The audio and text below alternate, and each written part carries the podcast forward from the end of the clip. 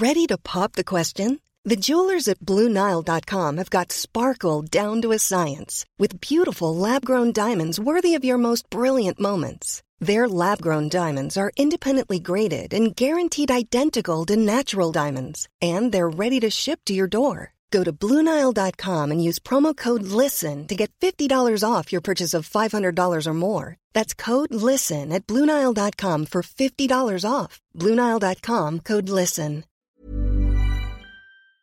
Double Monde, création. C'est donc en Amazonie. euh, J'arrive donc le 23 janvier, donc un mois jour pour jour après la vente d'origine, et je suis euh, donc euh, téléporté dans une nouvelle réalité. D'un côté, c'est quand même très déstabilisant, mais en même temps, de toute façon, c'est salutaire. Il faut, comme tu dis, que je me penche sur la racine, la source de, de ces symptômes. Ça, c'est ce qu'un un chaman que je rencontrerai euh, me dira Mm. plus tard. Ce qui n'est pas diagnostiqué ne peut être soigné. Mm. Je m'appelle Keren, Rose pour les noms intimes. Vous avez peut-être déjà entendu ma voix dans des chansons comme La Liste, ou mes mots dans des livres comme Kérosène. Mais avant même de savoir chanter ou écrire, j'étais dépendante, comme beaucoup d'entre vous. J'ai voulu comprendre comment fonctionnait le cercle vicieux de la dépendance et pourquoi c'était si difficile d'en sortir. L'addiction a ces contradictions que la volonté ignore. Alors quelles sont les solutions? Au travers de discussions décomplexées avec des invités addicts, ex-addicts, thérapeutes, artistes, auteurs, je vous propose de plonger ensemble au cœur de nos modes de fonctionnement. Bienvenue dans Contradiction, le podcast pour les gens qui se donnent du mal pour aller bien.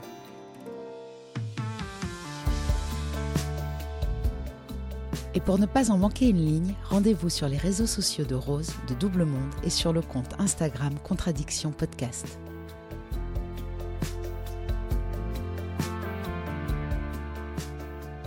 Romain, tu as 38 ans.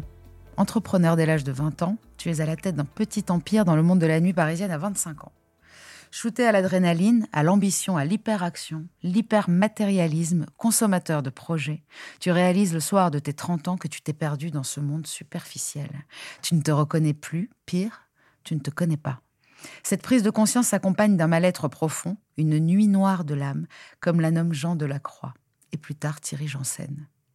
Tu fantasmes alors d'une vie plus simple, plus sobre, d'une vraie liberté. En 2015, la gueule de bois des lieux de la nuit après les attentats et quelques mauvaises décisions dues à une vie de fête assidue te poussent à liquider tes affaires jusqu'à la dernière. Tu appelleras cela un suicide psychanalytique. Le 23 janvier 2016, tu prends un aller simple pour l'Amazonie. Commence alors un chemin initiatique de quatre années qui changera ta vie. Humain aux éditions Erol, et le récit de ta quête spirituelle profonde et transformatrice qui t'emmènera à suivre l'enseignement d'un maître, Prem Baba, à découvrir les plantes sacrées millénaires qui ouvrent et libèrent ta conscience. D'addict à l'éveil, il n'y a qu'un pas, le premier que l'on fait vers soi. Bonjour Romain Dian. Bonjour Rose. Tout d'abord, première question, quel rapport entretiens-tu avec l'addiction? Oula, l'addiction.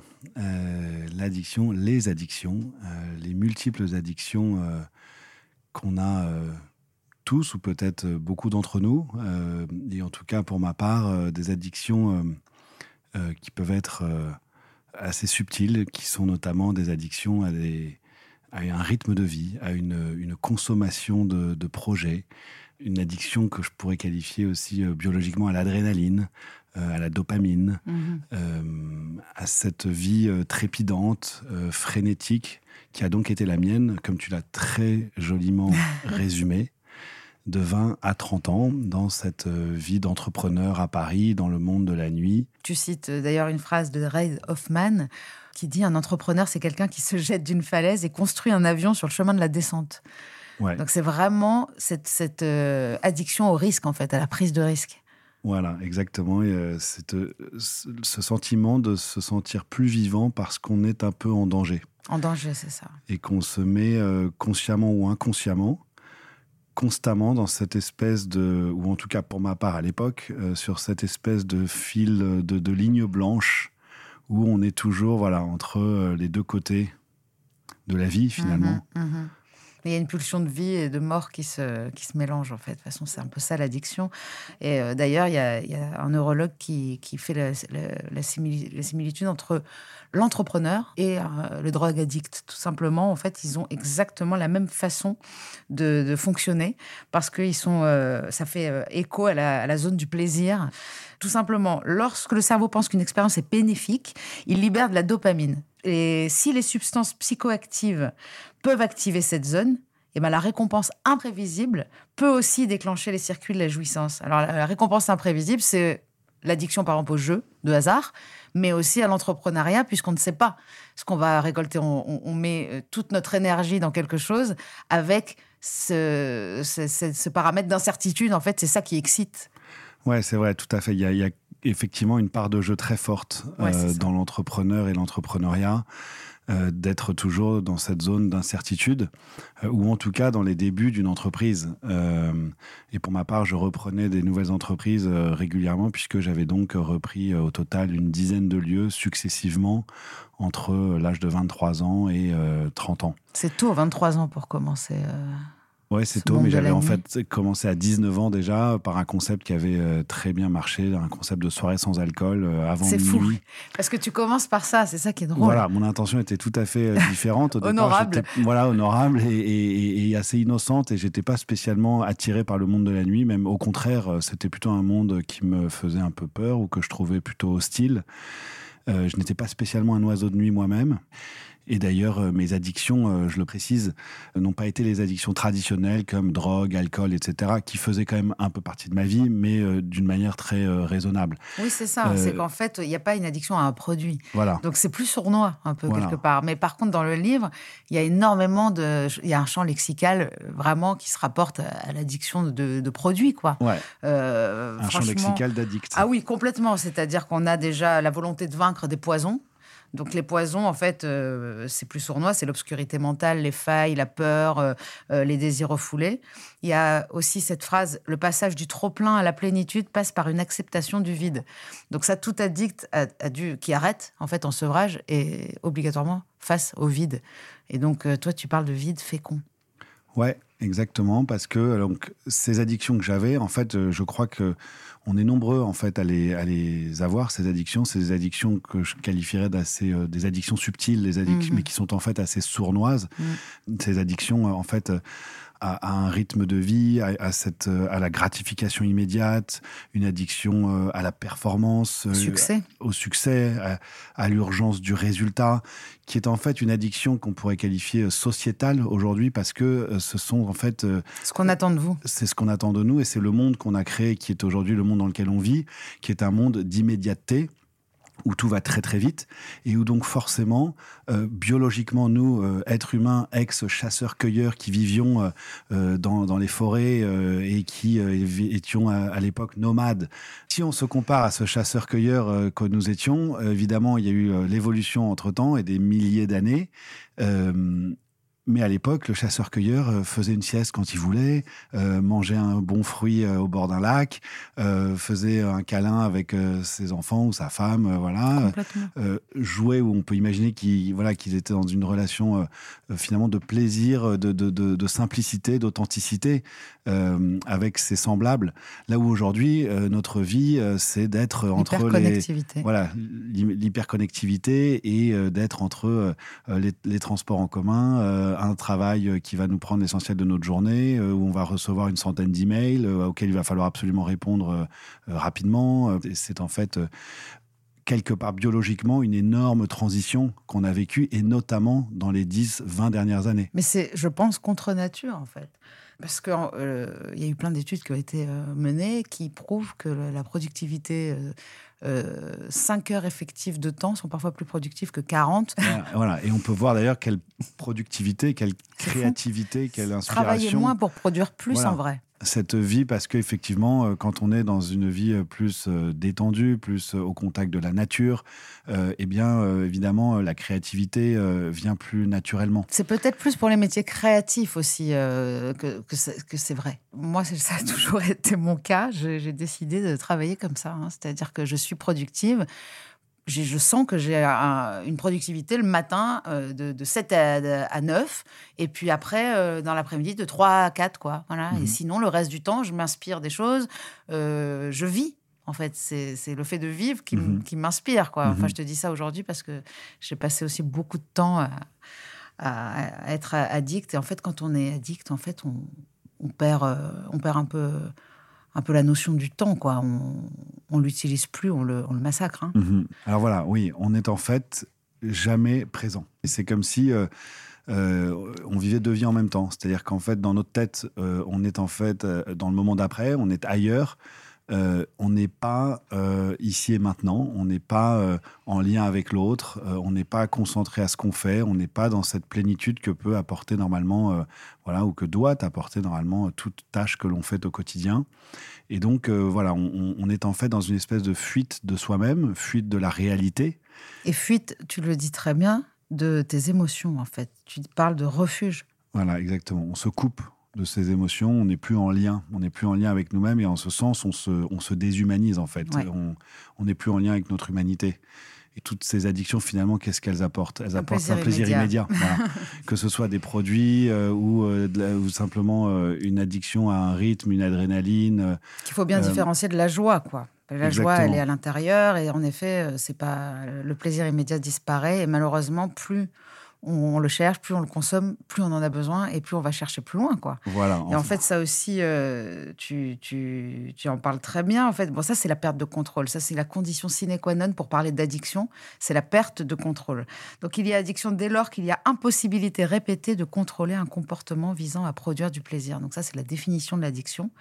Et, et la deuxième condition, c'est la poursuite de ce comportement malgré la connaissance de ses conséquences négatives sur le plan physique, psychique, moral, euh, voilà.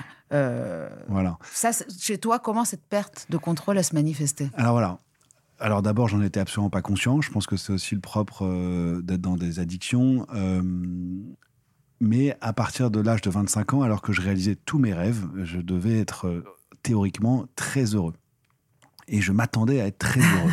parce que finalement, euh, tous ces rêves que j'avais d'adolescent, euh, que j'ai eu, que j'avais à 20 ans, étaient en train de se réaliser et c'était assez merveilleux et ça l'était d'un certain, d'un côté, mais de l'autre côté, intérieurement, je ne ressentais pas du tout cette réalité. J'étais donc euh, toujours finalement frustré, angoissé, stressé et donc je ne pouvais absolument pas profiter de ces rêves que je réalisais, de cette, de, de, cette joie supposée que j'aurais dû ressentir. Euh, parce que, donc, je précise, je souhaitais devenir un entrepreneur depuis un très jeune âge. Depuis l'âge de 12 ans, j'achetais déjà la presse économique. Je voulais vraiment très vite créer une entreprise. C'était, euh, voilà. Pour, euh, pour, avoir la, pour obtenir la fierté aussi face à, à, ton père qui, lui, a réussi aussi. Oui, alors, ça, c'est encore un autre sujet, ça que j'ai découvert aussi un, peu plus tard. Mais effectivement, l'un de mes moteurs importants, principaux, c'était effectivement cette, cette reconnaissance de ce père que je cherchais, euh, d'un grand-père aussi qui n'était plus là, mais qui avait été une figure importante dans notre famille. Voilà, il y avait une tradition entrepreneuriale assez forte. Donc c'est vrai que pour moi, ça apparaissait comme la, voie tracée. Euh, mais avant de rentrer dans les causes, on va dire, plus profondes, euh, sur le plan physique, biologique de ce que je ressentais et, de comment je me suis un peu aperçu que ces, ces fonctionnements étaient un peu anormaux, eh ben, c'est au fil des années, je dirais que ça a commencé à 25 ans, j'ai commencé à me poser un peu des questions. Et puis c'est là où j'ai commencé d'ailleurs à voyager un peu. dès que j'avais un, break d'un mois, l'été notamment, je partais avec un sac à dos au bout du monde. J'allais, euh, bon, à l'époque pas en Amazonie ou, en mhm. Inde, mais j'allais déjà dans des pays d'Amérique du Sud, en Asie, euh, dans des voyages qui n'étaient pas des voyages spirituels, si tant est que tout voyage est spirituel. Mais c'était, disons, voilà, c'était pas la démarche, mais c'était déjà une démarche de vouloir me déconnecter, me reconnecter à moi-même, euh, me ressourcer à ce moment-là bah, euh, C'est bon, c'est toujours un peu une fuite. Je veux dire, quand on part en vacances, euh, c'est aussi une fuite. Mais euh, je veux dire, c'est à un moment donné, c'est un besoin surtout que, en fait, je réalisais bien que quand j'arrivais au mois de juin, juillet, j'étais sur les rotules, quoi. Et, tout, le monde l'est. Mais mm. j'avais le sentiment d'être un peu plus qu'un autre. Et Et c'était peut-être un peu aussi flagrant parce que j'avais que 25 ans. Donc moi, mes copains, et, même de 20 à 25 ans, quand mes copains faisaient leurs études, euh, euh, voilà, traînaient un peu, avaient une vie beaucoup ah, toi, plus cool. Toi, t'enchaînais les projets, t'avais tout le temps quelque chose en tête. Exactement. le prochain projet, quoi. Voilà, donc il y avait ce décalage déjà avec eux qui, bon, de 20 à 25 ans, je, me, je ne m'interpellais pas, je me disais que bon, c'était mes choix. Mais à partir de 25 ans, eux commençaient à bosser quand même. Donc là, c'était, il y avait quand même toujours un décalage parce que c'était, leur rythme était différent. Euh, mais euh, voilà, j'ai commencé donc à réaliser ça progressivement. C'est-à-dire que j'avais toujours besoin de créer un nouveau projet, c'est-à-dire d'ouvrir un nouveau lieu, en l'occurrence, parce que c'était ça mon métier. Mm-hmm. Euh, et en fait, c'était très mauvais pour euh, mon, travail. Pourquoi? Parce que dès que j'ouvrais un nouveau lieu, forcément, je m'occupais plus ou moins, beaucoup moins du précédent. Et pourquoi pas On peut ouvrir plein de lieux, c'est pas le problème. Mais pareil, il y a une question de rythme et de mesure. Et moi, j'ai évidemment fait ça beaucoup trop vite, beaucoup trop fort et euh, sans mesure, avec excès. Et donc, pourquoi est-ce qu'il y a une addiction à cela? Ouvrir un nouveau lieu, c'est très excitant. Vous avez plein d'adrénaline, vous avez plein de, dopamine. Pourquoi? Parce que bah, c'est un nouveau lieu qui ouvre, donc il y a le stress, le danger, on retrouve ça, euh, des travaux, euh, de la, du risque de savoir si ce lieu va marcher ou pas. Euh, il y a d'ailleurs la notion du joueur là-dedans, mm. qui à chaque fois relance les dés un peu, mm. au lieu de se poser à un, un, seuil ou un palier dans lequel il est confortable, le pari. Et donc, à chaque fois, voilà, il y a la presse à chaque fois qui s'intéresse à ce nouveau lieu. Donc vous avez euh, voilà c'est ce moment avec l'orgueil, la vanité. Donc euh, évidemment c'est très à chaque fois euh, valorisant, agréable d'avoir cette cette attention. donc un nouveau lieu crée cette attention et, et, au fond c'est ça, c'est la peur de ne pas être aimé en fait. Au, plus profond de nous-mêmes. Et, quand moi j'ouvre à chaque fois un nouveau lieu, et eh ben c'est comme si en fait artificiellement je crée une espèce de, de, de, de, machine pour, être essayer, au centre de l'attention. Voilà, de rester au centre d'une attention. On ne peut pas y rester. Donc et on peut pas y rester le down, fait, arrive forcément. Voilà, on n'est pas ancré dans les choses, on n'est pas en fait présent là où on doit être. Euh, en l'occurrence. Euh, à mes affaires, quoi, c'est-à-dire dans les lieux que j'avais déjà euh, engagés. Et donc, c'est là où il y a fuite en avant et c'est là où il y a un drame qui arrive à 30 ans, c'est que je fais l'acquisition de trop, je reprends un lieu qui lui va vraiment m'envoyer dans le mur. Euh, une erreur qui franchement aurait été très évitable parce que c'était un lieu criblé de dettes, qui n'avait jamais marché, euh, qui était en plus beaucoup trop gros pour moi à l'époque. Enfin, j'étais. Ce qui est assez drôle, c'est que cette décision, euh, tu la prends après avoir participé au festival Burning Man. Oui. Donc ça, c'est complètement fou par rapport au burn-out déjà, parce que Burning Man, c'est quand même bah, réputé pour être le lieu de la drogue et de bah, l'alcool. déjà dans la sémantique, Burning Man, burn-out, c'est complètement fou. Burning Man annonçait le burn-out. Ah non, Ceci dit, j'ai beaucoup. Voilà, je ne veux pas. Burning Man est un festival très intéressant dont j'ai plutôt que du bien à dire. Je sais, c'est magnifique. Euh, comme je le dis d'ailleurs, j'en parle un peu plus dans le livre, mais voilà, je, me demande simplement le nombre de mauvaises décisions qui sont prises chaque année après ce festival en septembre, parce que c'est un festival, pour ceux qui ne connaissent pas, qui réunit euh, quasiment 100 000 personnes euh, chaque année dans le désert du Nevada aux, États-Unis, et donc où c'est une, une, semaine de liberté totale, où l'être humain devient. Donc c'est en ce sens très intéressant. On crée donc un monde utopique qui ne laissera aucune empreinte, aucune hmm. trace et, et, empreinte écologique, voilà, qui est tout à fait dans le respect euh, euh, de, l'environnement. Et donc, euh, voilà, mais c'est quand même une semaine qui aussi est un peu déphasante, forcément, puisqu'après, il y a ce retour à la réalité, à, notre réalité aujourd'hui occidentale d'une ville comme Paris, ou avec voilà, un certain nombre de. alors, toi, tu, tu, pratiques quand même la fête. la chance que tu as, en tout cas, dans, dans, dans tout ce, ce tourbillon, c'est que tu ne tombe pas addict de, de, la, de, la, de la MDMA. Beaucoup de MDMA, de cocaïne, d'alcool. Tu, tu peux consommer sans être addict. Alors déjà, on n'est pas tous égaux face à l'addiction et face aux produits. Il y a des gens qui vont essayer une fois et c'est fini et d'autres euh, pas. Alors toi, comment t'expliques que, en tout cas, ces produits-là, parce que quand tu décris par exemple les effets de l'adrénaline euh, dans un projet, ça ressemble étrangement à, à ce qu'on vit avec la cocaïne. Bon, euh, d'abord, j'étais euh, vraiment dans une tolérance zéro face à toutes ces substances jusqu'à l'âge de 27 ans. Euh, justement, et, d'autant plus étant dans une carrière dans, dans la nuit, je savais qu'il y avait quand même un danger. Euh, et puis c'est vrai qu'au fond, c'était, ça ne m'attirait pas plus que ça. J'étais à l'époque de façon très centrée sur le travail, etc. Mhm. Euh, et quelque part, euh, je me disais que ces substances ne pouvaient pas finalement m'aider à réussir, puisque forcément, c'est des choses qui. Ah, oui, génial, t'avais déjà. Donc en fait, à l'époque, moi, j'avais quand même ce truc. Je me disais bon, de toute façon, ça va pas m'aider. Et comme j'étais tellement focus et tellement pour le coup addict, j'avais une autre addiction qui était mon ambition, mon envie de réussir, d'y arriver. Tu savais que c'était un frein. Je savais que ces substances ne pouvaient pas servir ce but. Mais comme j'étais dans cette fuite en avant inconsciente sans le savoir, comme je, viens de, un peu de l'expliquer, euh, et ben à un moment donné, quand même, ces substances se sont quand même posées sur ma route, forcément, parce qu'elles étaient quand même partout autour de moi dans ce monde. Et euh, voilà, il y a une fois où c'était euh, dans un festival de, musique, euh, voilà, je, je, je, prends pour la première fois de la MDMA, qui est un peu une petite révolution quand même. Peut-être ce que c'est pour comment la décrire? C'est une, euh, une, molécule qui est, euh, on appelle ça, on, on a sûrement pas la drogue du bonheur. Enfin, oui, c'est ça. De l'amour, je sais plus exactement, mais bon, voilà, qui, qui, qui, crée en vous euh, une empathie folle, une empathie extraordinaire qui ouvre des plans de conscience inconnus et incroyables et qui aussi, donc au, plan plus biologique où j'ai fait un peu des recherches par la suite.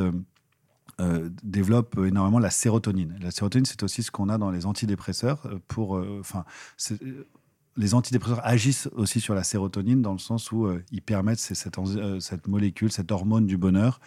Et donc, euh, voilà, la MDMA, c'est quelque chose d'assez puissant. Euh, et voilà, et pour ma part, euh, c'était déjà. Bon, alors après, il faut connaître un peu toutes ces différentes substances, mais moi, c'est vrai que j'étais attiré par ces substances psychédéliques qui sont un peu différentes de la cocaïne ou, ou, voilà, ou, d'autres. et donc, ces substances se mettent, mine de rien, dans ma vie, progressivement, mais jamais effectivement dans une consommation frénétique. Ça reste des expériences que je fais une fois de temps en temps. Justement, tu gardes le contrôle je garde quand même un certain contrôle. Euh, et l'alcool, pareil. Euh, finalement, euh, je bois de l'alcool. C'est pour ça qu'on ne parle pas d'addiction pour toi. Bah, pas en tout cas à ce sujet, quoi. Mais en revanche, à l'époque, à 26, 27 ans, quand je découvre ces substances, bah, elles m'aident encore plus à m'échapper de ma réalité, mine de rien. Et donc, elles se cumulent, je dirais, aux autres addictions que j'ai évoquées précédemment. Donc, en fait, c'est un peu comme si l'étau se resserre, quoi. La nasse se resserre autour de moi pour me faire tomber dans un trou, en fait, à 30 ans, où là, c'est la perte de tout, la perte totale de, contrôle, évidemment, mais la perte de repères, l'effondrement général, l'effondrement de mes affaires euh, et mon effondrement personnel à travers cet effondrement euh, professionnel. Bon, et là, euh, je vois un médecin euh, qui me prescrit des antidépresseurs qui vont sans doute aider à ne pas tomber dans une véritable dépression. Et c'est là où commence euh, cette nouvelle vie. En janvier 2016, donc un mois plus tard, quand j'ai vendu CD liquidé, enfin CD, ma dernière affaire qui était donc Régine, en décembre 2015, le 23 décembre 2015, vraiment pour moi le jour de la libération.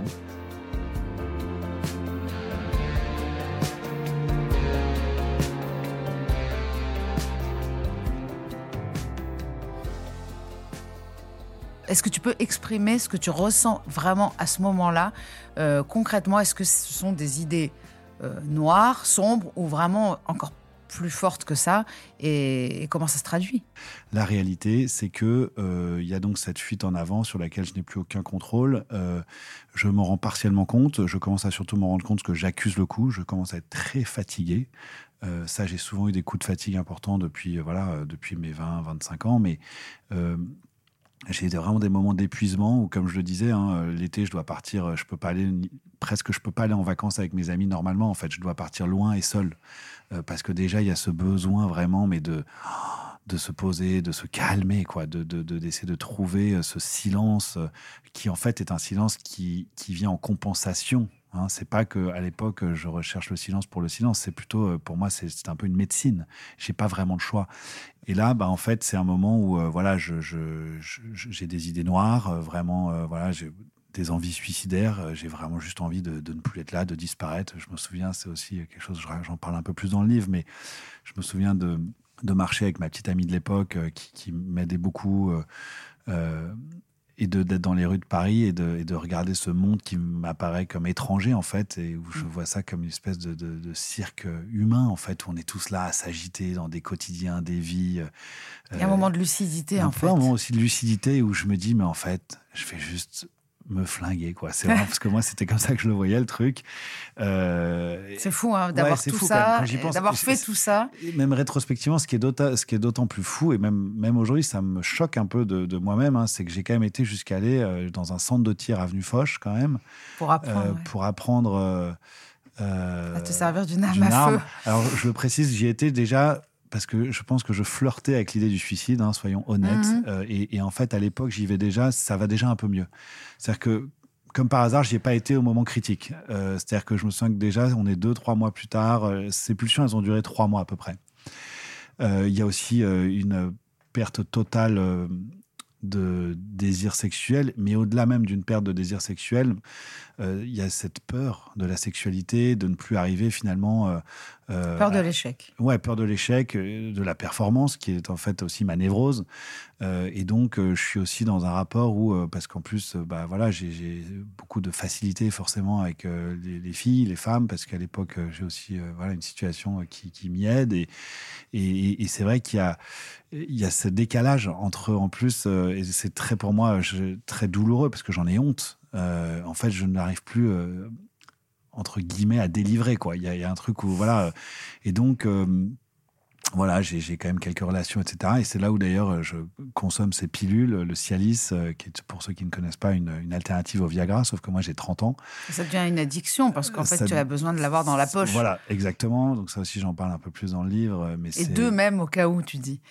Exactement, parce que donc ça, on est un peu dans le truc de, mec de l'addict. Euh, ouais, préparer cette deuxième dose, c'est bah déjà pas mal. Parce que j'ai juste peur de plus arriver en fait sans ça, c'est quand même un truc qui devient euh, ouais une, une aide, euh, une béquille, sans jeu de mots. Euh, et, et, voilà, et en gros, voilà, c'est donc enfin une situation honnêtement de vie où on est au bout, au bout du bout d'une impasse quoi.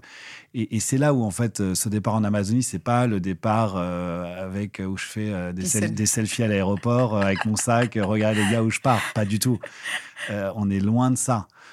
c'est un départ, j'ai presque envie de dire, comment on dit, sanitaire, c'est le terme. Enfin, salvateur. salvateur, salutaire, quoi. Il y a presque plus le choix. En fait, beaucoup de gens m'ont dit ou me disent euh, il fallait quel courage, etc. Mais en fait, il me fallait presque plus de courage de rester que de partir. Et c'est d'ailleurs cette euh, mm. phrase, euh, cette citation du général de Gaulle qui dit courage, fuyons. Ben, moi, c'est vraiment, je suis là-dedans, quoi. C'est-à-dire qu'en fait, à un moment donné, euh, c'est plus facile de partir que de rester. Ça, faut, faut le comprendre. C'est pas que voilà, je veux pas qu'on me jette des lauriers pour pour rien, mais à l'époque, c'est voilà. Ça, c'est donc j'en suis là, quoi, dans ma vie. C'est-à-dire que c'est des moments où la vie, on se demande d'ailleurs, voilà, ce que, de quoi est fait l'existence ou l'existence. Oui, tu te poses ces questions-là existentielles, vraiment. Sur existentielles. et on se demande comment on peut arriver même à des, à des, à des situations de vie pareilles, à être. Euh, surtout que, voilà, je le précise quand même, je suis quelqu'un euh, pour qui la vie a toujours plutôt bien roulé. Euh, c'est-à-dire que j'ai jamais été en échec scolaire, jamais été en échec, euh, je sais pas, même amoureux. Ou enfin, j'ai toujours eu des copains. Enfin, j'ai une, une vie, famille une chouette. famille chouette. tout a toujours été plutôt bien jusqu'à 30 ans, quoi. voilà. Je pense qu'un voyage en Amazonie n'arrive pas par hasard. c'est pas juste une décision un matin où on se dit voilà, mm. je vais partir là-bas. Alors pourquoi là-bas déjà? Bon, bah. Qu'est-ce que tu penses trouver? Qu'est-ce que tu recherches en Amazonie et qu'est-ce que tu crois que tu vas trouver? Bah, D'abord, euh, je sentais que ce voyage, comme je l'ai dit avant, euh, j'ai souvent voyagé euh, dans des pays déjà quand même assez éloignés, comme en Amérique du Sud ou en Asie. J'ai une attirance vraiment pour les autres cultures, pour, pour les nouvelles rencontres. j'ai vraiment aussi un besoin de, de me réinventer, me redéfinir. Euh, mais, mais, en tout cas, avant même de me réinventer, de me redéfinir, j'ai juste besoin d'être à un endroit où personne ne pourra euh, m'atteindre, euh, venir près de moi, où j'ai juste besoin de, de plonger à l'intérieur de moi. Et parce que je sens bien quand même que c'est que je sais pas, c'est comme une voiture à un moment donné, euh, si elle tombe en panne ou si à un moment donné elle fume ou si vraiment elle peut plus avancer, elle est sur la route euh, et que c'est chaud, bah à un moment donné, le réflexe humain, c'est de s'arrêter, de se mettre sur la, le côté de la route. Et, on le fait pas avec, avec nos propres corps, c'est ça qui est fou, on le fait avec nos voitures. Ouais, non, mais si, bah oui, enfin, jusqu'à un stade où bah là, la voiture, qu'est-ce qu'on fait? On ouvre le capot.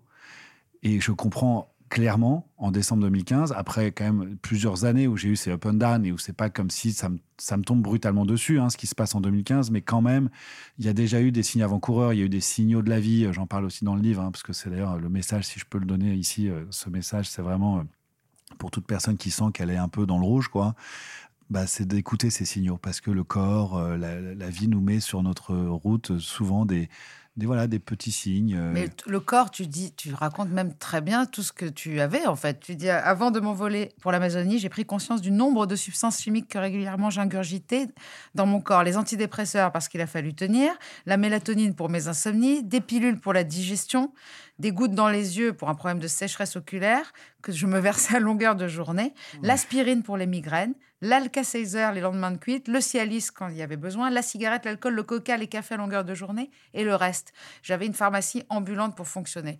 Donc déjà, le corps t'avait donné de multiples signaux de, de burn-out. Quoi. Exactement. Et je parle, je vais rebondir juste sur l'un de ces signaux qui est quand même intéressant, c'est les gouttes dans les yeux. Parce que c'est un truc qui faisait rire tous mes copains, mais rire gentiment, hein, mais mes bons amis, euh, parce que je me mettais ces gouttes, c'est vrai, euh, pendant, je sais plus, un an ou deux, mais j'avais, parce que j'avais les yeux très secs, enfin, je sais pas, il y avait un problème.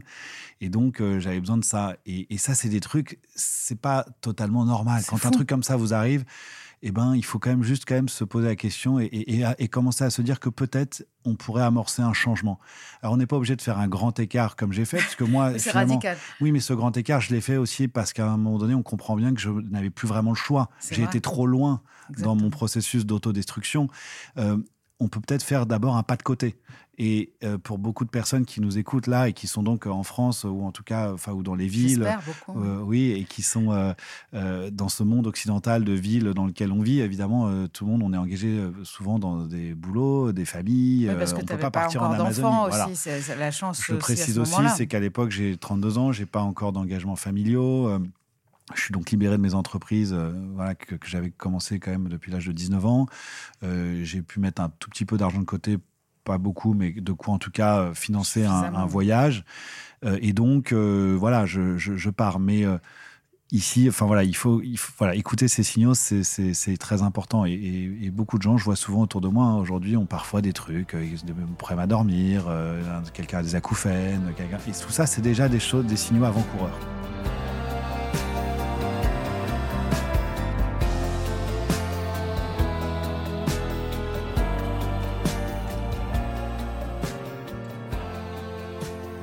En Amazonie. Euh, j'arrive donc le 23 janvier, donc un mois jour pour jour après la vente d'origine, et je suis euh, donc euh, téléporté dans une nouvelle réalité, un nouveau monde avec d'autres codes, d'autres cultures. Je vois bien d'ailleurs que voilà, je, ne peux plus me comporter, surtout tout de suite, je le vois ça. Dans la hmm. première cinq minutes, je, fais, je crois, deux, trois blagues, parce que j'aimais bien, voilà, j'étais toujours à faire de l'humour. Hein, un peu de l'humour d'ailleurs, un peu assez français d'ailleurs, et, même assez parisien, un peu cynique. Oui, alors je me permets pas ça quand j'arrive en Amazonie, parce que j'ai quand même d'abord tout de suite une compréhension quand même que je suis tout, déjà dans un monde un peu différent, puis je suis plus dans ma langue, je parle en anglais ou sinon en portugais. En fait, je sens tout de suite que là, c'est voilà, c'est un une nouvelle vie qui démarre, mm. que c'est d'autres codes et que je suis plus euh, voilà. Euh, ça fait du bien, j'imagine. Et ça fait du bien. Ça fait d'un côté, c'est quand même très déstabilisant, c'est insécurisant. On sort, comme on dit, de sa zone de confort, vraiment. Et tu es en sevrage, en fait, là.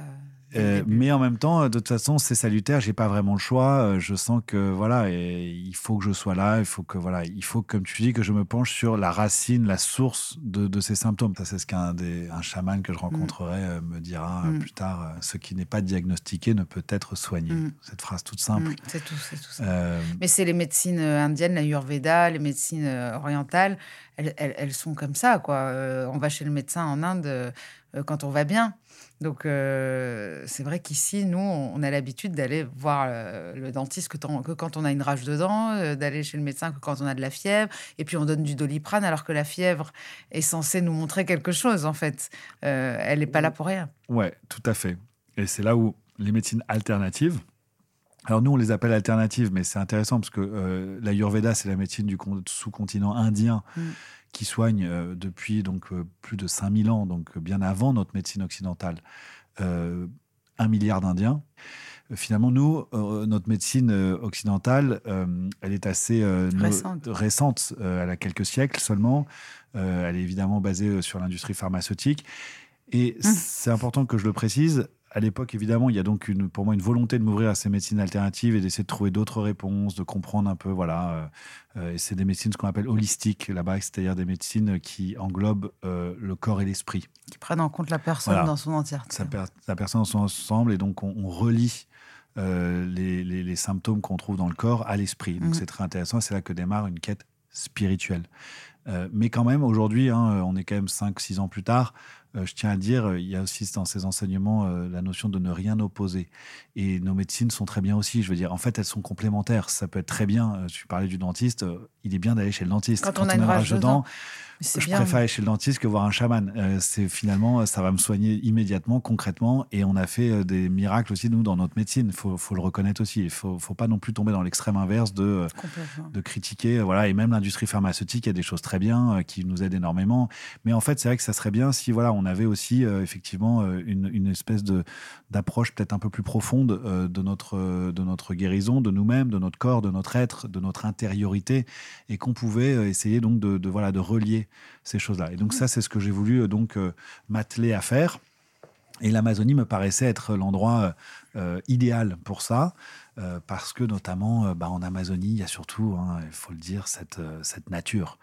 C'est surtout ça hein, qui m'a, je vais dire, soigné avant tout, c'est d'arriver d'être enveloppé dans cette espèce de, de, de je sais pas, d'océan de, de, verdure très dense, très moi j'ai trouvé sécurisant. Hein. Mhm. Beaucoup vont vous dire que c'est assez hostile et c'est vrai, ça l'est, parce qu'il y a évidemment il y a des serpents, des animaux, c'est vrai, ça, il faut faire attention. C'est quand même euh, un milieu, euh, voilà. Mais, mais pour moi, c'était l'inverse. Je dormais, euh, donc quand je suis arrivé le chaman me donne un hamac, euh, alors que je pensais dormir dans une petite, un petit bungalow tout mignon euh, que j'avais vu sur un site internet, mais en fait pas du tout. Euh, et donc je dors comme ça pendant un mois, un mois Je suis assez épatée par ta façon de t'adapter, parce que en effet la nature elle est quand même hostile, les nuits, le froid, le, le chaud, le, les, les, les, serpents. je trouve que dans ton livre, en tout cas, on a l'impression que très vite tu es mieux ici en fait qu'en boîte de nuit, quoi. Je suis non seulement mieux, mais je suis, quelque part très heureux, quoi, profondément heureux dans le sens, j'ai des moments mais de joie extrême et ça assez immédiatement, mais des, moments mais où je peux en pleurer, où je suis, je me vois me réveiller sur ce hamac, mais avec les bruits de la nature et des singes. Il y a beaucoup de singes ou peut-être des gorilles, parce qu'honnêtement je ne sais pas ce qu'il y a dans, ces, dans ces bois, parce que les hamacs c'est souvent une espèce de petit préau où on est 5-6 euh, en fait euh, sur nos hamacs, mais tout autour c'est vraiment dans une jungle, quoi, vraiment. Et donc euh, bah, quand je suis sur ces hamacs, sur ce hamac, en fait oui c'est dur, c'est inconfortable quand je m'endors, etc. Il y a, voilà, il y a, peur, la peur de pas dormir en fait, je réalise que je dors très bien. Je fais des nuits euh, de, je sais mm. pas, de 8 heures euh, sans me réveiller, alors qu'effectivement, hein, je le dis euh, dans le livre, avant, j'avais des problèmes d'insomnie depuis déjà plusieurs années. Depuis avant même, ça, la, la, pardon, la mélatonine, c'est quelque chose que je consommais déjà depuis plusieurs années avant le, crash, le burn-out. Et alors, à quel moment tu décides de faire cette cérémonie? Ben moi, je décide pas grand-chose. en fait, elle est planifiée. J'arrive et en fait, elle a lieu quatre jours plus tard. Et d'ailleurs, ça me panique un peu parce que je croyais qu'il fallait se préparer longuement pendant une ou deux semaines euh, avec une certaine diète, etc. Euh, mais on me dit que oui, euh, mais bon, la diète peut se faire sur quatre jours. et donc là, voilà, c'est ce soir de pleine lune en haut d'un rocher.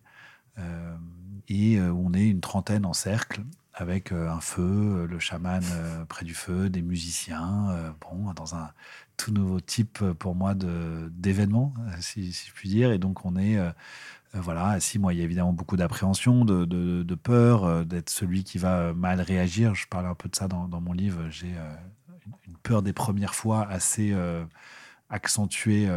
j'ai souvent peur voilà, des premières fois. Et donc, j'ai évidemment peur d'être celui qui va me faire une mauvaise réaction à la médecine. Oui, parce qu'on peut expliquer ce qu'est l'ayahuasca et en fait, le, en fait ce qu'on peut lire, nous, occidentaux, moi, ça me fait peur personnellement. J'aimerais euh, vraiment essayer. J'aimerais, enfin, je me sens appelée en tout cas, euh, puisque tu parles de ça, qu'il faut se sentir appelé. Euh, mais j'ai vraiment la trouille. qu'est-ce que qu'est-ce que c'est? Pourquoi c'est apparemment c'est si infâme à avaler? Pourquoi il y a ces vomissements? C'est une purge C'est qu'est-ce que c'est? Alors quelques mots effectivement sur l'ayahuasca. C'est une médecine une médecine millénaire qu'on estime à à peu près 8000 années d'existence, mhm. euh, qui est euh, une médecine du corps et de l'esprit, avec euh, laquelle les tribus indigènes, mais pas seulement les tribus indigènes, hein, beaucoup de, de populations en Amazonie se soignent avec cette médecine. C'est un breuvage que l'on fait avec simplement deux choses, trois choses qui sont euh, de l'écorce de bois. Donc c'est pour ça que ça lui donne un goût très amer, vraiment très amer. et une feuille qui s'appelle la Rainia. Enfin, elle prend plusieurs noms et qui donne, elle, des expansions de conscience, dans laquelle on trouve donc une molécule qui s'appelle la DMT, euh, qui donne voilà, des, visions. Euh, et donc, c'est aussi pour ça que les tribus d'Amazonie euh, consomment cette plante depuis donc, de nombreuses, des milliers d'années pour avoir aussi une sorte de guidance, des visions sur des décisions à prendre. et puis, la troisième chose, c'est de l'eau. Et, donc, cette substance, cette, ce breuvage, tu dois être guidé par un chaman pour, ouais, absolument, ça c'est fondamental. Ça, se fait encadrer. Et je précise un bon chaman. un bon chaman. Alors qu'est-ce qu'un bon chaman? Qu'est-ce qu'un chaman? C'est très difficile de, de de l'évaluer parce que malheureusement aujourd'hui les chamans ne sont pas répertoriés euh, sur euh, des guides comme TripAdvisor ou des choses comme ça. Euh, mais c'est peut-être bien que ce soit comme ça. Mais il faut se fier à son intuition. On peut quand même prendre certains renseignements parce que maintenant quand même en Amazonie ou même pas qu'en Amazonie, dans ces pays d'Amérique du Sud, on trouve des communautés avec des chamans qui ont en, fait qui, pignon sur rue, dans le sens où ils sont planqués dans dans la forêt, mais je veux dire, ils ont un site internet, euh, ils accueillent des occidentaux euh, et euh, des gens viennent là-bas. On, se crée dans ces, dans ces lieux, d'ailleurs, des centres thérapeutiques, qui, utilisent donc ces plantes médicinales et qui soignent des addictions comme la drogue, l'alcool, et donc des occidentaux qui, par exemple, ne trouvent pas de remède à leurs addictions ici en Europe, par exemple, viennent là-bas pour ah, se soigner. C'est une drogue. En fait, c'est une drogue qui, qui, soigne de la drogue. Voilà. Alors, je précise, et c'est important de le dire, c'est que euh, en France, elle est totalement illégale. Elle a été répertoriée justement comme appartenant à la catégorie des différentes drogues. Euh, et donc, euh, voilà, il, faut donc voyager pour la trouver. Et c'est comme ça. quand même un, mot là-dessus, les tribus indigènes considèrent que ce breuvage donne des visions, là où nous, en Occident, on considère qu'il donne des hallucinations. Des hallucinations. Et ça, c'est vraiment une ligne très fine sur laquelle, très honnêtement, après avoir fait pour ma part des dizaines d'expériences au cours des six dernières années, euh, je ne peux même pas vraiment répondre. Euh, je pourrais dire que c'est peut-être les deux, euh, parce que j'ai eu des moments de clarté très importants et j'ai pu vraiment comprendre des choses et donc des visions, mais j'ai eu aussi des moments où, vous voyez, vous êtes dans un, un, délire un peu psychédélique. Tu sais plus si c'est une hallucination et, on ne sait plus exactement. Et donc, donc voilà, je, je, je... mais pour autant pour ma part, euh, ce que je peux simplement dire, c'est que ce sont des expériences, euh, et je crois vraiment pouvoir le dire maintenant avec le recul et après avoir justement euh, fait de nombreuses expériences qui, m'ont fait du bien, qui m'ont apporté beaucoup de choses.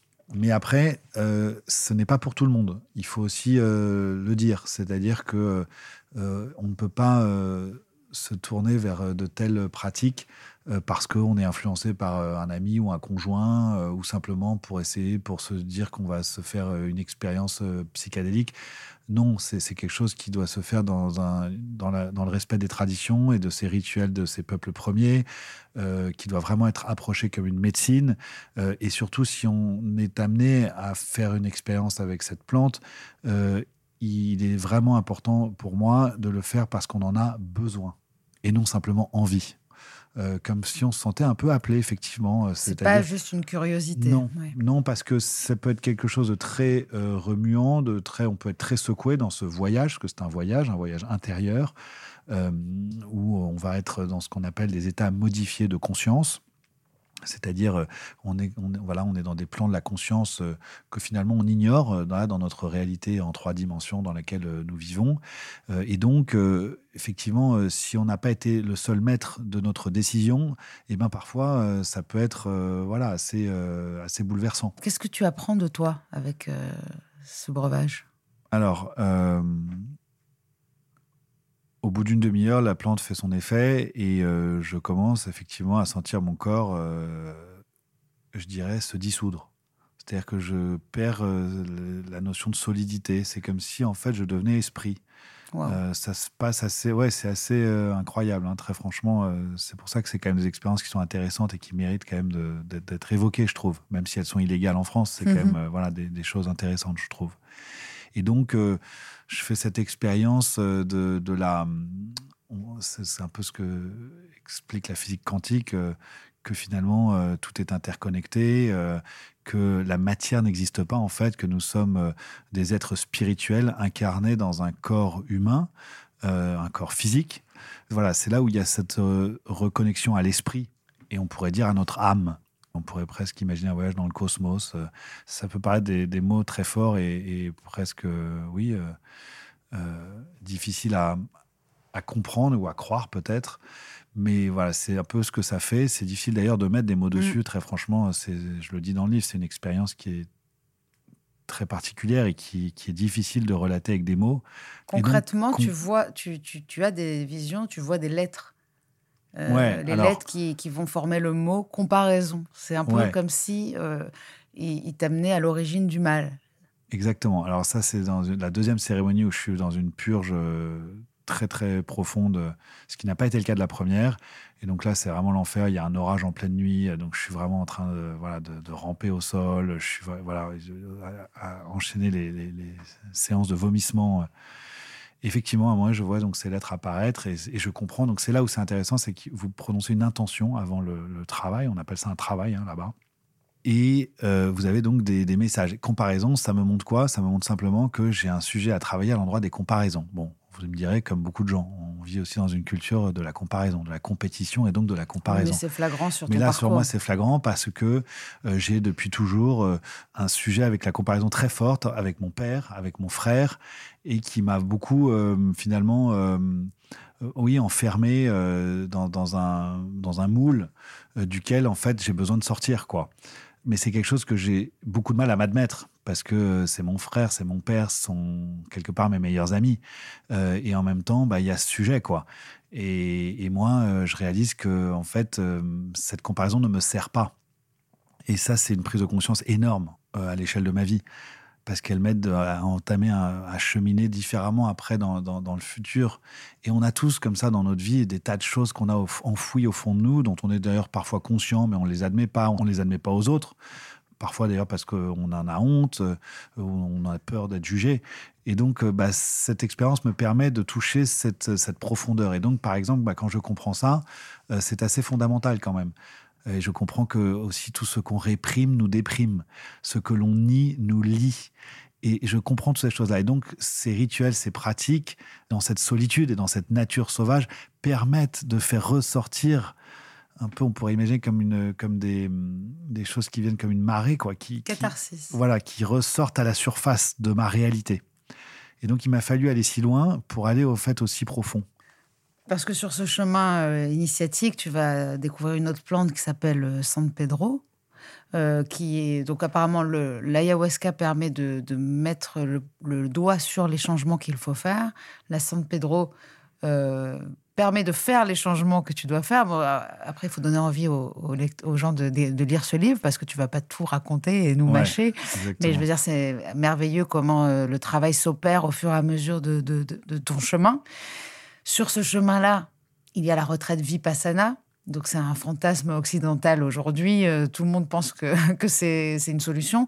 Alors Vipassana, j'explique un petit peu, c'est vraiment une retraite spirituelle euh, de méditation et de silence pour un addict, entre guillemets, euh, qui ne sait pas se modérer, qui ne sait pas se limiter. C'est le, grand écart. On, se retrouve dans un monastère, dans une, dans une retraite où on ne peut pas parler, où on ne peut pas manger de sucre. Donc c'est vraiment un travail sur l'addiction, sur le trop. Oui, alors euh, d'abord, merci d'amener euh, Vipassana euh, dans notre échange et la pratique de la méditation. on pourrait aussi parler de la pratique du yoga. j'ai aussi changé mon alimentation. J'ai donc développé un nouveau lien avec la nature. Et ça, je veux le dire pour nos auditeurs parce que. C'est les solutions. Voilà, parce que ces plantes qui, je le redis, sont donc illégales en France. On peut, euh, si on est euh, motivé euh, et si on a la possibilité, prendre un billet d'avion et aller faire ces expériences, mais ce sont quand même des pratiques assez extrêmes. et donc là, pour les, personnes qui nous écoutent, je veux quand même dire que les choses peuvent être aussi plus simples. Plus simples aussi si on a su écouter peut-être les signaux, les signes avant-coureurs et pas arriver dans des situations extrêmes comme ça a été mon cas. Mais donc, euh, Vipassana, c'est une retraite de méditation euh, qui euh, existe partout dans le monde, qui se fait sur donation. Donc, vraiment, c'est très facile d'y participer. Il n'y a pas vraiment de contraintes financières. et c'est une retraite où on médite 10 heures par jour pendant 10 jours. Ça fait très peur. Ça me faisait d'ailleurs très peur.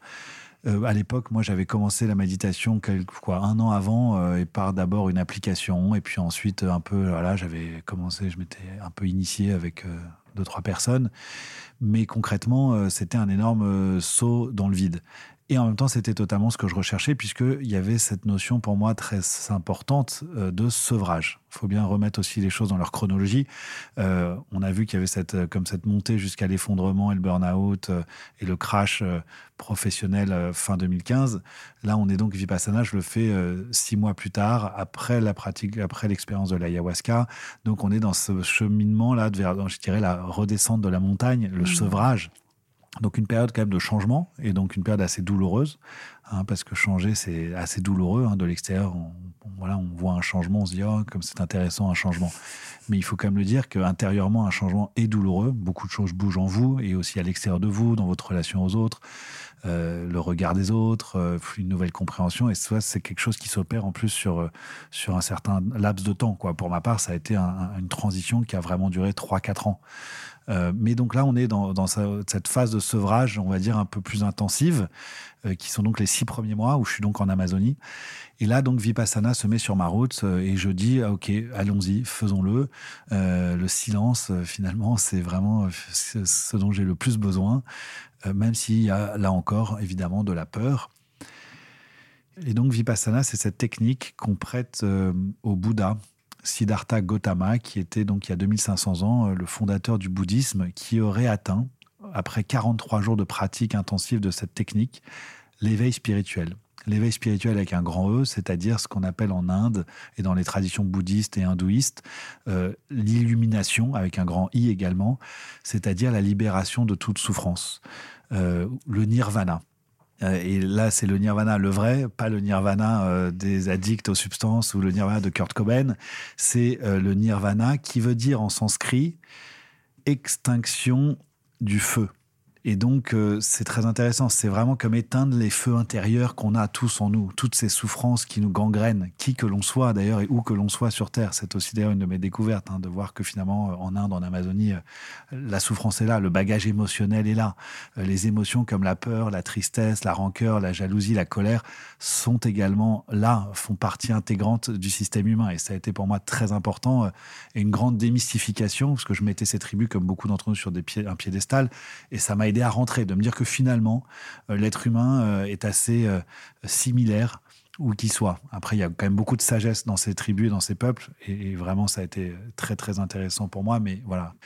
Et donc, voilà, c'est pour moi évidemment très douloureux parce que les premiers jours sont très difficiles, forcément. il faut en plus être assis en tailleur, ça fait très mal partout, au dos, vous des courbatures aux jambes, des fourmis dans les pieds, enfin c'est l'enfer et c'est ça tout l'enseignement. C'est aussi d'apprendre à, laisser émerger la souffrance, l'identifier. Et là, on passe donc par la souffrance corporelle.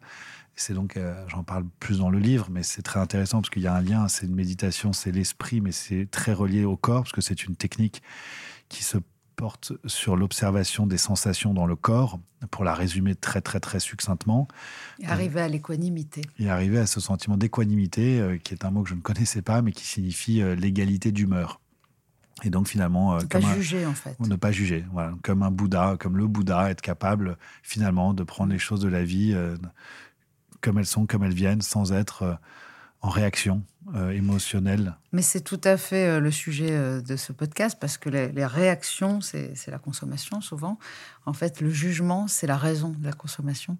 Donc l'équanimité, c'est vraiment la, solution en fait à l'addiction. tu as trouvé un maître spirituel.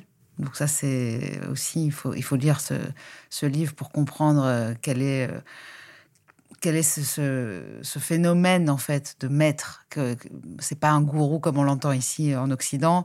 Le gourou, c'est celui qui permet de passer de l'ombre à la lumière. Donc en fait, tu as accepté tes parts d'ombre pour aller vers ta lumière. Est-ce qu'aujourd'hui, tu peux dire que tu te sens guéri de tes addictions? Je peux dire que je me sens beaucoup mieux.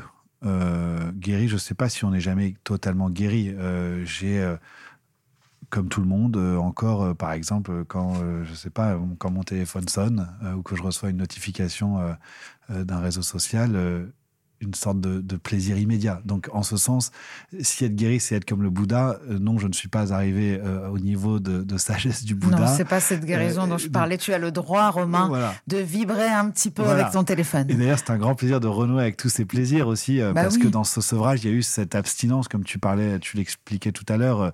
j'ai été dans un autre extrême pendant quatre années où j'ai vraiment vécu une vie d'austérité, une vie d'ascèse, en étant en Inde, dans un ashram pendant une longue durée, où voilà après dans ces communautés d'Amazonie, puisque j'y suis retourné plusieurs fois, donc j'ai partagé ma vie en fait entre ces, deux endroits pour voilà, recevoir tous ces enseignements. Euh, effectivement, j'ai eu la chance de rencontrer ce maître euh, qui a été euh, quelqu'un d'assez fondamental dans ce, dans ce cheminement parce qu'il a pu voilà, me guider et, il y a quand même beaucoup de, de pièges sur le chemin spirituel. Hein. Il y a notamment ce piège de l'ego spirituel aussi, de croire qu'on est voilà, qu'on est arrivé, qu'on est supérieur aux autres parce que voilà, on est sur un chemin spirituel. Bon, pour en nommer un, mais il y en a plein des pièges.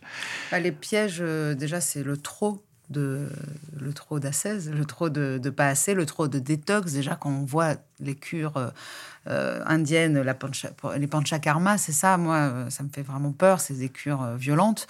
on a cette sensation que c'est une addiction au nettoyage. On ne supporte plus d'avoir un endroit qui soit pas pur, qui soit pas sain, que nos pensées ne soient pas entièrement pures. Euh, ça peut devenir euh, maladif quand même. Voilà, et merci de le dire parce que c'est important de, le préciser. Effectivement, euh, on peut aussi, et ça, on, il faut vraiment le comprendre, on peut être dans une addiction au yoga et à la méditation, par exemple. C'est encore si on fait euh, du yoga 5 euh, heures par jour et qu'en fait on ne peut plus fonctionner euh, avec, je ne sais pas, ses amis, son mari, sa femme, ou son travail, ou même de la méditation. Et j'en ai rencontré hein, des gens qui se plongent dans la méditation et qui finissent par méditer comme ça plusieurs heures par jour. Et Tant qu'on ne souffre pas, je pense que ce n'est pas une addiction. C'est un vrai questionnement, ça, de savoir quand est-ce que c'est dangereux. Bah, c'est quand même, c'est comme tout, en fait, on peut rentrer dans un rapport de dépendance. En fait, c'est dans une relation humaine, une substance, euh, c'est finalement notre lien, notre rapport au vivant. Mais s'il n'y a pas de souffrance pour moi, il n'y a pas, a pas d'addiction. Mais parfois, la souffrance vient un peu plus tard. Elle, elle, est, elle, est, elle peut être Tu penses qu'on peut venir Tu penses qu'on peut souffrir d'avoir de pratiquer trop de yoga et de méditation? Ouais, je crois vraiment qu'on peut. Je crois vraiment qu'on peut être là encore dans un rapport de dépendance. C'est tout, tout ça est très subtil. Mhm. Et en fait, je crois profondément à la voie de l'équilibre euh, la voie donc euh, aussi donc de l'équanimité qui est l'égalité d'humeur qui est impossible hein, au, plan pratique.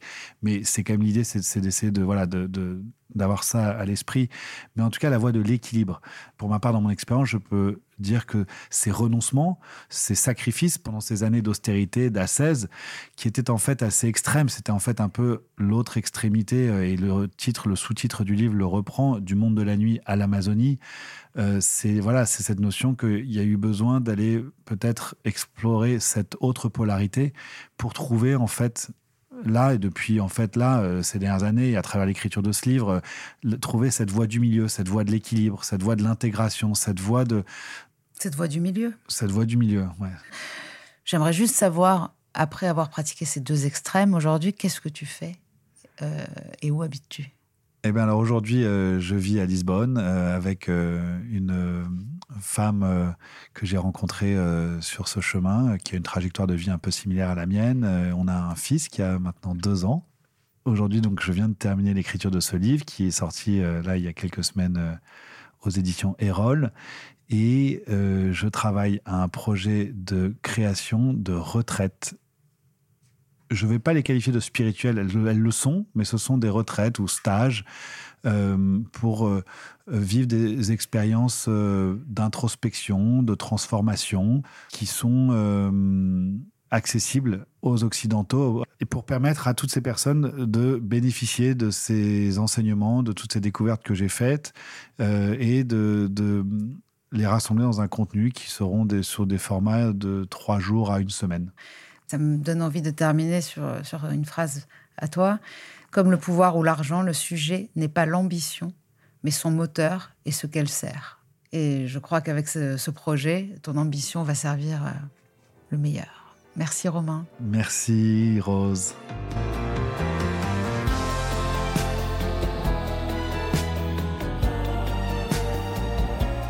Rendez-vous chaque semaine sur toutes vos plateformes de podcast préférées Et en attendant, on se parle sur les réseaux sociaux de Rose, de Doublement de Création et sur le compte Instagram Contradiction Podcast.